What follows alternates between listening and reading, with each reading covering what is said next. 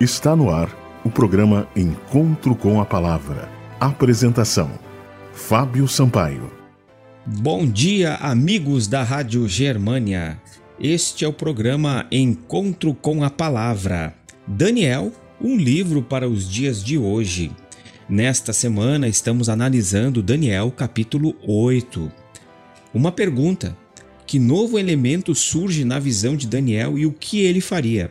Daniel capítulo 8, versículos 9 a 12 e versículos 23 a 25. A mesma expressão de Daniel capítulo 7, versículo 8 aparece aqui no capítulo 8, verso 9, chifre pequeno. Precisamos aqui fazer uma observação fundamental. No capítulo 2 de Daniel, cada império foi representado por um metal, com exceção do quarto império. As pernas eram de ferro, Roma imperial, e os pés de ferro e barro, Roma religiosa ou papal. Em Daniel, capítulo 7, aparecem quatro animais ou bestas, uma para cada império, mas novamente surgem dez chifres e um chifre pequeno.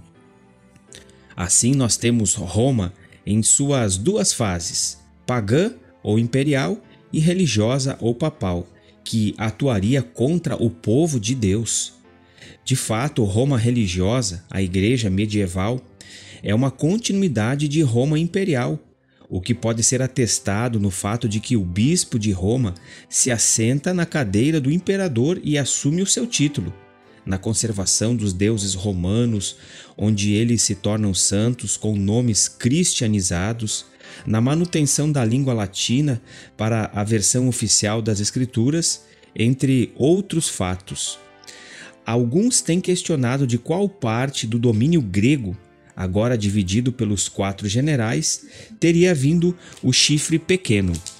Todavia, nós precisamos fazer uma observação nesse ponto. A expressão de um dos chifres, Daniel capítulo 8, versículo 9, não está bem traduzida em algumas versões bíblicas.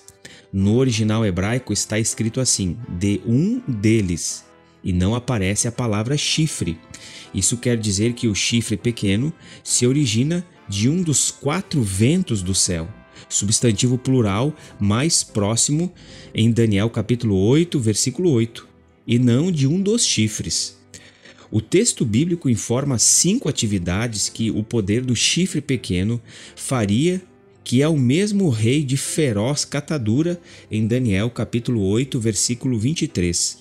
Estas ações podem ser distinguidas em duas direções: uma no crescimento horizontal, conquistas políticas, e outra no crescimento vertical, conquistas religiosas. O crescimento horizontal de Roma imperial Roma se tornou forte para o sul, para o oriente e para a terra gloriosa.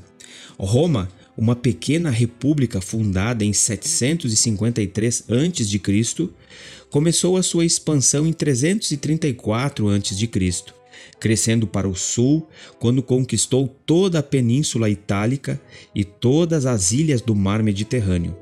No ano 202 a.C., conquistou Cartago, na África, ao extremo sul do mundo conhecido.